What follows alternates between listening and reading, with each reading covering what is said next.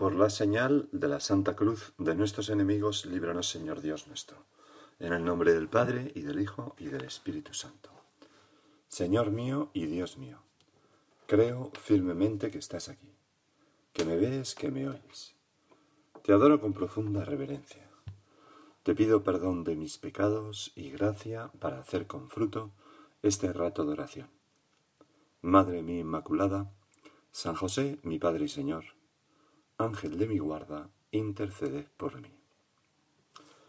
En aquel tiempo, dice el Evangelio de hoy, decía Jesús a sus discípulos, Ganaos amigos con el dinero de iniquidad, para que cuando os falte, os reciban en las moradas eternas. El que es fiel en lo poco, también en lo mucho es fiel. El que es injusto en lo poco, también en lo mucho es injusto. Pues si no fuisteis fieles en la riqueza injusta, ¿quién os confiará la verdadera? Si no fuisteis fieles en lo ajeno, lo vuestro, ¿quién os lo dará? Ningún siervo puede servir a dos señores, porque o bien aborrecerá a uno y amará al otro, o bien se dedicará al primero y no hará caso del segundo. No podéis servir a Dios y al dinero. Los fariseos, que eran amigos del dinero, estaban escuchando todo eso, todo esto, y se burlaban de él. Y les dijo, Vosotros os las dais de justos delante de los hombres, pero Dios conoce vuestros corazones, pues lo que es sublime entre los hombres es abominable ante Dios. Dios conoce vuestros corazones, y tú, Señor, conoces mi corazón, y ojalá que nuestros corazones sean unos corazones puros, libres de avaricia del dinero, y que tú veas que lo que nos importa son las demás personas y no acumular dinero. El dinero no es malo, pero, pero tiene un poder de seducción y de corrupción enorme. Todos nos damos cuenta. Y nuestro Señor nos dice, no podéis servir a Dios y al dinero. Y viene del mismo Dios esta afirmación. El peligro del dinero, nos dice Jesús, es que nos puede poner a su servicio en vez de estar el dinero a nuestro servicio y nosotros al servicio de Dios y por Dios de los demás. Y nos pone el dinero a su servicio cuando ocupa nuestro tiempo y nuestros pensamientos de una manera abusiva. Cuando tratamos a las personas como medios para ganar dinero. Cuando no vemos sus cualidades, lo que son, sino el dinero que tienen. Cuando las tratamos de acuerdo con ese dinero que tienen o que nos pueden hacer tener a nosotros, que es todavía peor. O sea, el dinero nos pone a su servicio cuando se cuela en nuestro corazón, donde solo deberían estar el amor a ti, Señor, Dios nuestro, y el amor a las personas, pero jamás, jamás el amor a cosas o a dinero. Las cosas se usan, no se aman. El dinero se usa, no se ama. Vivimos aquel amarás al Señor tu Dios con todo tu corazón y al prójimo como a ti mismo. Yo, Señor, solamente te sirvo a ti y por ti sirvo a los demás, pero no al dinero. Nosotros amamos el dinero cuando lo preferimos a la felicidad de los demás. Y por eso ya hace pues dos mil años, Cicerón, contemporáneo de nuestro Señor, un poco después o antes, no lo recuerdo bien, pudo escribir, nada hay tan mezquino y bajo como amar el dinero. Y era una persona que no era cristiana. Nada hay tan mezquino y bajo como amar el dinero. ¿Por qué? Porque nos deshumaniza. Si yo con el amor me pongo en la cosa o la persona amada, si me pongo en, un ser humano o en Dios me humanizo, me divinizo, pero si me pongo con mi amor en el dinero, me cosifico, me convierto en algo mm, mezquino y bajo. El dinero, decía el Papa el 8 de octubre pasado, el dinero debe servir, no gobernar. No debe regir nuestra, nuestro modo de comportarnos, de comportarnos. Y por eso lo mejor que se puede hacer con el dinero, pues es darlo, regalarlo, emplearlo en hacer el bien, gastarlo en las personas que queremos, etcétera, etcétera. Nosotros debemos transformar el dinero, las riquezas en general, en relaciones. Así lo decía el Papa el 22 de septiembre del año pasado en el Ángelus. Transformar el dinero, las riquezas, en relaciones. ¿Qué es lo que nos animas tú, Señor, en el Evangelio de hoy? Ganaos amigos con el dinero. Todos tenemos ejemplos. Yo recuerdo, por ejemplo, pues eh, algún amigo, ¿no? Eh, que, por ejemplo, cuando estábamos en la escuela, uno de nuestros amigos, que era el que más dinero tenía, y me llamaba mucho la atención cómo ah, tenía coche, que los demás no teníamos coche, etcétera, en la escuela naval, ¿no? Y, cómo esta persona pues recibía una cantidad de dinero grande cada mes, mucho, pues, pues no sé, 20 veces más grande que la que yo recibía, a lo mejor, de mis padres. Y entonces, eh, bueno, al, segundo fin de semana, pues te decía, pues ya sales, menganito, y no, no, es que no tengo dinero para salir ya, me lo he gastado. Pero no solo gastaba en él, sino que es que salías con él e invitaba a todo el mundo. Y era capaz de gastarse el dinero, eh, ya digo, en dos fines de semana y, luego pues estar con el resto a dos velas. Pero no, no se quedaba el dinero para él. O tengo otro amigo, gran amigo, al que quiero mucho, que cuando gana un poco más de dinero, lo que hace es regalar cosas a amigos suyos, le encanta, ¿no? Yo le estoy muy agradecido porque me regaló un, cuchillo de pesca submarina, pero sin venir a, sin venir a, cuento, simplemente por, por puro cariño. Bueno, Ganamos amigos con el dinero. No lo hace para ganarse amigos, evidentemente. Más bien es, transformar el dinero, las riquezas, en relaciones, por, porque ama a las personas y usa el dinero y lo pone al servicio de aquello que ama. Qué importante es formar a los hijos, Señor, me parece a mí, en un sano, mm, no desprecio, pero sí, un cierto tipo de desprecio al dinero, en el sentido de que, bueno, esto no es lo importante. Natalia Ginsburg escribió un libro maravilloso que se llama Las pequeñas virtudes y allí cuando habla de la pobreza explica mucho de cómo no hay que hacer a los hijos avaros, no hay que hacerles valorar excesivamente el dinero, hay que gastar el dinero con magnanimidad, con esplendidez. Y ahí decía ella, el ahorro, el ahorro no siempre es una virtud. ese ahorro tacaño que lleva a personas que tienen mucho dinero a no gastar nada y vivir en cierta mezquindad. Y dices, bueno, pues, ¿para qué quiero el dinero entonces? si no es para usarlo en servicio de Dios y de los demás.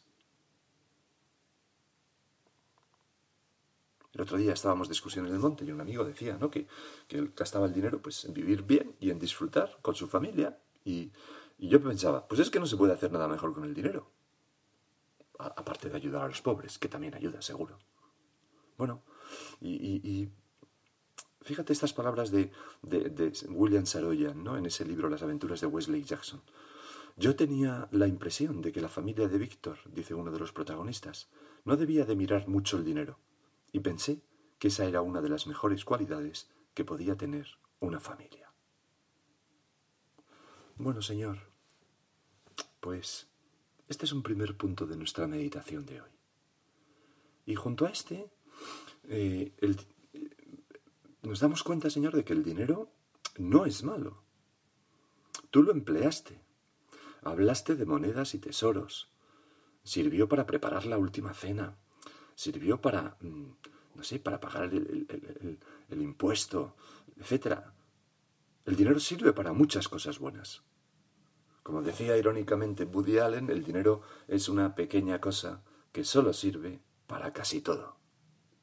Es un bien necesario sobre todo cuando, cuando, mm, cuando se tiene la desgracia, ¿verdad?, de no tener suficiente para vivir. Pues claro, ¿quién es, es, es, de ricos, ¿no?, decir que el dinero no tiene importancia. Claro que tiene importancia. Decía un cantante Bono de U2 que lo que más inspira amor al dinero es su pérdida. Tienes que poner especial atención a que el dinero no solo no pervierta a los que te rodean, sino que no te afecte a ti, lo dice un hombre que es multimillonario, ¿no? Porque el dinero es muy importante, sobre todo si no lo tienes. Pero tiene ese sentido común de decir esto, de darse cuenta. Por eso, Señor, eh, ahora te pedimos por todas las personas del mundo que están pasando necesidad por esta crisis o que están en una situación económica angustiada, apurada, te pedimos que les des la fortaleza para llevarla y también que, que acudas en su ayuda y se solucione. ¿Cómo nos gustaría? que nadie pasara necesidad. ¿Cómo clama al cielo a veces que haya personas que pasan auténtica necesidad cuando a otras personas les sobra el dinero? ¿No sería mejor vivir todos felices? Y, por supuesto, es normal que haya diferencias, no, no estoy con esto, ¿verdad? El comunismo no es cristiano, ¿verdad?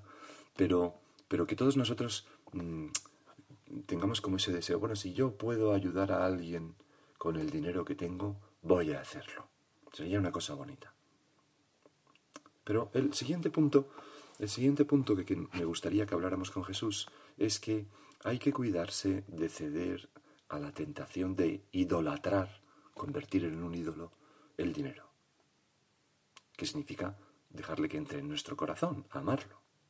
Porque eso significaría inmediatamente debilitar nuestra fe y correr el riesgo de, de habituarnos al engaño de deseos insensatos y perjudiciales que llevan al hombre al punto de ahogarse en un mare magnum de cosas y de y, que, les hace olvidarse de Dios y les lleva a la ruina y a la perdición y a veces hasta a perder la familia, ¿no? Por la avaricia de dinero lleva a la gente a trabajar tantísimas horas que a veces mm, descuidan a la familia y sí, ganan muchísimo dinero. Teóricamente era para la familia, pero al final acaban perdiendo la familia. Todos hemos visto algún caso así, tan triste.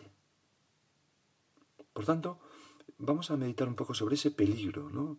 La tentación de idolatrar el dinero o las cosas materiales, pero más específicamente el dinero. Todos nos pasa, ¿no? Que nos va picando el gusanillo.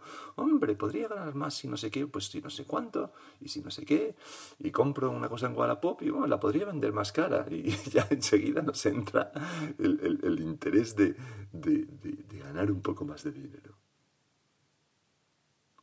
De este peligro que, no siempre es un peligro, a veces es una necesidad, ¿no? Necesito ganar un poco más de dinero para sacar adelante mi familia, ¿vale? No, no tiene nada malo, ¿verdad? Pero de ese peligro puso en papa, o necesito ganar muchísimo dinero para hacer una obra que se me ha ocurrido, impresionante, que puede transformar el mundo para bien. Pues estupendo, ¿no? Pero no, no, no, no es idolatrar el dinero, se está usando el dinero al servicio de nuestro amor, ¿no? Nuestro amor limpio, a la humanidad. Bueno, y decía que para este punto nos va a ayudar eh, mm, una homilía del Papa Francisco el 20 de septiembre de hace unos años, en, en que nos ponía en guardia contra ese peligro de idolatrar el dinero. Decía así, Jesús nos había dicho claramente y también definitivamente que no se puede servir a dos señores, no se puede servir a Dios y al dinero, como hemos leído en el Evangelio de hoy. Hay algo entre ambos que no funciona. Hay algo en la actitud de amor hacia el dinero que nos aleja de Dios. Ya hemos visto, ¿no? ¿Por qué ocurre eso? Y entonces citaba el Papa la primera carta de San Pablo Timoteo. El amor al dinero es la raíz de todos los males, y son palabras de la Sagrada Escritura. Y algunos, arrastrados por él, se han apartado de la fe y se han acarreado muchos sufrimientos. Los que quieren enriquecerse sucumben a la tentación del engaño de muchos deseos absurdos y nocivos que hunden a los hombres en la ruina y en la perdición. Así decía San Pablo a Timoteo. Y todos tenemos esa experiencia de cómo pues un cambio de coche, un cambio de móvil, uno empieza como como darle vueltas, a darle vueltas, a darle vueltas, eso va ocupando nuestra cabeza totalmente y, incluso nos vamos subiendo de categoría, de categoría, hasta que llega un momento que uno puede decir, pero, pero ¿qué estoy haciendo? Lo mismo con una casa. ¿Pero qué sentido tiene todo esto? Si yo estaba fenomenal como estaba. ¿Por qué me he metido en este berenjenal? Que me está ocupando tiempo, me va a hacer una gastar una cantidad de dinero y no lo necesito. El amor al dinero es la raíz de todos los males. Algunos, arrastrados por él, se han apartado de la fe y se han acarreado muchos sufrimientos, dice San Pablo. Entonces seguimos con el Papa. De hecho, la avidez es la raíz de todos los males, y algunos, arrastrados por este deseo, como hemos leído, tal, tal, tal. En tanto, el poder del dinero es tanto el poder del dinero, dice el Papa, que hace que te desvíes de la fe pura. Te quita la fe, la debilita y la pierdes. Y San Pablo va más allá. Escribe que es precisamente de ahí de donde salen envidias, polémicas, malévolas suspicacias, desamor al dinero, altercados de hombres corrompidos en la mente y privados de la verdad, que piensan que la piedad es un medio de lucro. El dinero corrompe. No hay vía de escape. Reconozco, Señor, que estas palabras a mí me, chocaron la primera vez que las oí y dije, bueno, me parece que es un poco exagerado, porque necesitamos el dinero, ¿no? Y, el dinero también sirve para hacer muchas cosas buenas. Y yo creo que el Papa piensa igual, piensa igual, pero está fijándose a esa actitud de, idolatrar o a ese peligro, ¿no? Y él habla pues de esta manera, ¿no? Pero no, no, no, no creo que, el Papa piense que el dinero es absolutamente malo y que habría que eliminarlo de la faz de la tierra. Pues no. El dinero corrompe, no hay vía de escape. Si eliges este camino del dinero, es decir, de dejar que el dinero servir tú al dinero en vez de que el dinero te sirva a ti, si eliges este camino del dinero, al final serás un corrupto. El dinero tiene esta seducción de llevarte de hacerte deslizar lentamente en tu perdición. Y por esto Jesús es tan decidido. No puede servir a Dios y al dinero. No se puede. Sí podemos servir a Dios y usar el dinero. No se puede servir a Dios y al dinero. No se puede o el uno o el otro. Y esto no es comunismo, esto es evangelio puro. Estas cosas son palabra de Jesús, dice nuestro Señor. Y claro, Señor, no, son exageraciones, porque muchos sabios lo han dicho. Hace 2400 años, Sófocles, por ejemplo, pone estas palabras en boca de Creonte en su, en su tragedia Antígona. Porque no ha surgido entre los hombres institución más perniciosa que el dinero. El dinero destruye las ciudades, expulsa a los hombres de sus casas, descarría las mentes honradas de los mortales y les enseña a meterse en empresas vergonzosas. Él ha revelado a los hombres a tener picardía, picardías y a realizar todo género de impiedad. Pues fíjate qué, qué, qué, qué coincidencia, ¿verdad? Bueno, y entonces, ¿qué pasa con el dinero? se preguntaba el Papa.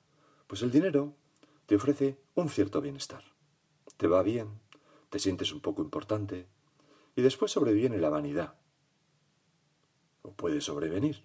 Esta vanidad que no sirve, pero te sientes una persona importante porque tienes más dinero. Y la verdad es que nadie puede rescatarse a sí mismo ni pagar a Dios su propio precio. Demasiado caro sería el rescate de una vida. Nadie puede salvarse con el dinero aunque es fuerte la tentación de perseguir la riqueza para sentirse suficientes, la vanidad para sentirse importante y al final el orgullo y la soberbia. Y esto nos puede pasar si tenemos mucho dinero o si tenemos poco dinero. A veces hay mm, personas que tienen muy poco dinero y que son y que su corazón está totalmente inundado por el amor al dinero. Y viceversa, también ocurre lo contrario, ¿no? y, pero también ocurre que hay personas con muy poco dinero que nos dan un ejemplo impresionante de generosidad, que comparten eh, su último plato a medias con otra persona. Por eso no es una cuestión de tener o no tener, es una cuestión de la actitud. De la actitud. Y aquí el Papa nos da pues algunas claves, ¿no? Nadie puede salvarse con el dinero, aunque es fuerte la tentación de perseguir la riqueza para sentirse suficientes. Ese afán de seguridad malo, ponerlo en el dinero y no en Dios, y el amor a los demás, la vanidad para sentirse importante, como si fuéramos más por tener más, cuando uno es lo que es con sus virtudes y con la capacidad de amar que tiene, y la dignidad que Dios nos ha dado. Y al final, dice el Papa, el orgullo y la soberbia.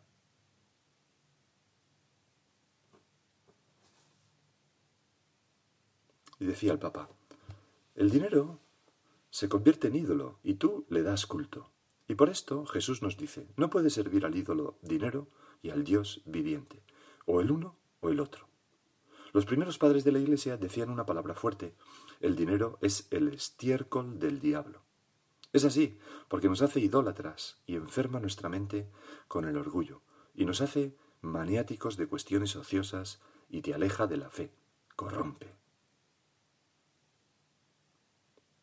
Estoy pensando ahora en, cuando a veces se tiene mucho dinero, se organiza un viaje fantástico que implica gastar muchísimo dinero, coger aviones, ir no sé dónde, grandes hoteles, y, no se pone ni una pizca de esfuerzo para gastar e ir a misa, por ejemplo, los domingos. Pues es una cosa clarísima, ¿no? Oye, con todo lo que estás gastando, bien podías coger un taxi o prever un hotel cercano, un sitio donde hubiera, donde hubiera una misa el domingo. Por eso dice el Papa, el dinero nos hace maniáticos de cuestiones ociosas y te aleja de la fe, te puede alejar de la fe, corrompe. El apóstol Pablo nos dice, en cambio, que, que tendamos a la justicia, a la piedad, a la fe, a la caridad, a la paciencia. Contra la vanidad, contra el orgullo, se necesita mansedumbre. Es más, este es el camino de Dios, no el del poder idolátrico que puede darte el dinero. Es el camino de la humildad de Cristo Jesús, que siendo rico, se hizo pobre para enriquecernos, precisamente con su pobreza. Este es el camino para servir a Dios, y que el Señor nos ayude a todos nosotros a no caer en la trampa de la idolatría del dinero. Así nos decía el Papa el 20 de septiembre del 2013. Señor, yo no quiero caer en esta idolatría del dinero, que se puede dar con pequeñas cantidades o con grandes cantidades de dinero, pero positivamente. Yo sobre todo quiero emplear el dinero en tu servicio, en servicio tuyo y en servicio de todas las personas que me rodean. Y eso también incluye, eh, por supuesto, la caridad con los demás, por supuesto, la generosidad, por supuesto, el preocuparme por ellos, pero también incluye el saber disfrutar alegremente de las cosas buenas que hay en la tierra y que el dinero me puede poner al alcance dando gracias a Dios y dando gloria a Dios. Pero ¿cómo ayuda? Pues a lo mejor irse con una familia o, con unos amigos, me lo contaba el otro día una persona, ¿no? Que habían tenido una cena, habían ido a un sitio estupendo, habían tenido una buenísima cena eh, y al salir se había encontrado con una persona necesitada. Y este hombre pensó, bueno, yo acabo de gastarme pues esta cantidad, una cantidad grande, porque he invitado a cenar, porque era el cumpleaños de su mujer, pues a estos otros matrimonios, hemos comido estupendamente. Y esta persona aquí, pasando necesidad, bueno, pues lo mismo que me ha costado a mí el cubierto, ¡pum!, se lo dio a aquella persona. Y me decía, es que me fui tan contento, me supo mucho mejor la comida, porque ya que yo celebro y puedo hacerlo, que lo celebre también esa otra persona. Y le dijo, agradezcaselo a mi mujer que es su cumpleaños y que Dios le proteja.